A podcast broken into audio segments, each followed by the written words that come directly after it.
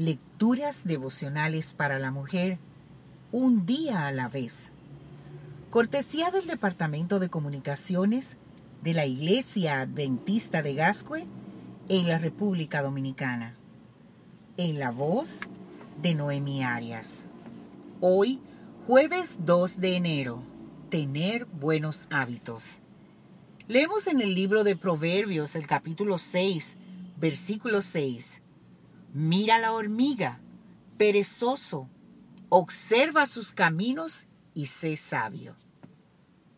Durante una época en que vivíamos en Altos del Trapiche, en Tegucigalpa, Honduras, cada atardecer mi esposo y yo veíamos a un hombre de abrigo azul y gorro en la cabeza, que caminaba con las manos en los bolsillos y con ciertas dificultades por causa del sobrepeso siempre, sin falta, cada tarde caminaba vestido igual y por el mismo sendero.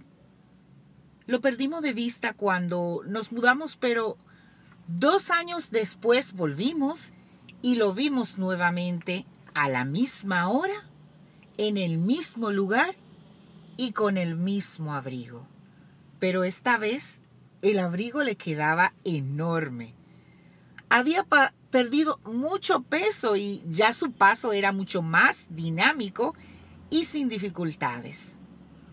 Totalmente decidido como el que no desea regresar a los días del pasado. Aquel hábito de salir cada tarde a caminar había dado sus frutos. Los hábitos, eso que hacemos a menudo y que a fuerza de repetición se convierte en nuestra naturaleza es aquello que nos hace de manera automática. Qué importantes son los hábitos. Siendo que el Señor nos llama a renovar nuestra mente, nuestra manera de vivir, es crucial que empecemos a dar importancia al desarrollo de hábitos saludables para que éstos lleguen a convertirse en nuestra naturaleza en aquello que nos nace de manera automática.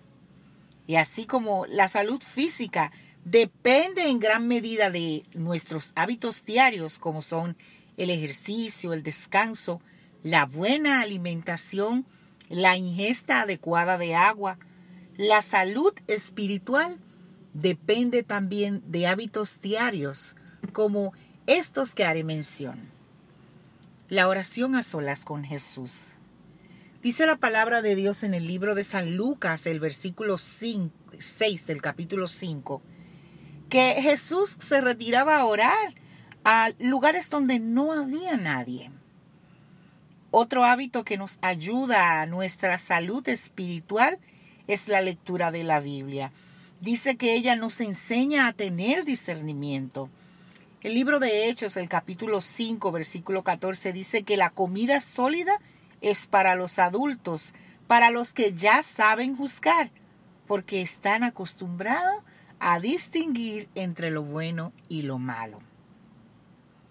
Otro hábito es la puesta en práctica de los principios del Evangelio. El libro de Salmos en el capítulo 119, versículo 44 dice, Quiero poner en práctica tu enseñanza siempre. Otro hábito muy importante también es huir de la ociosidad. Y dice el libro de Proverbios en el capítulo 13, versículo 4, el perezoso desea y no consigue, el que trabaja prospera. Otro hábito también es ser constante en buenas obras. Ser constante en toda buena obra. Y el último, y no el menos importante, es llevar cautivo todo pensamiento a obediencia a Dios. Hoy te propongo que comiences a desarrollar buenos hábitos físicos, porque hay que recordar que nuestro cuerpo es templo del Espíritu Santo. Y también tenemos que comenzar a desarrollar hábitos espirituales, porque por la fe el justo vivirá. Sin duda, practicando buenos hábitos alimenticios, físicos y espirituales, cosecharemos los frutos en esta vida y en la venidera. Que Dios hoy te bendiga, mujer.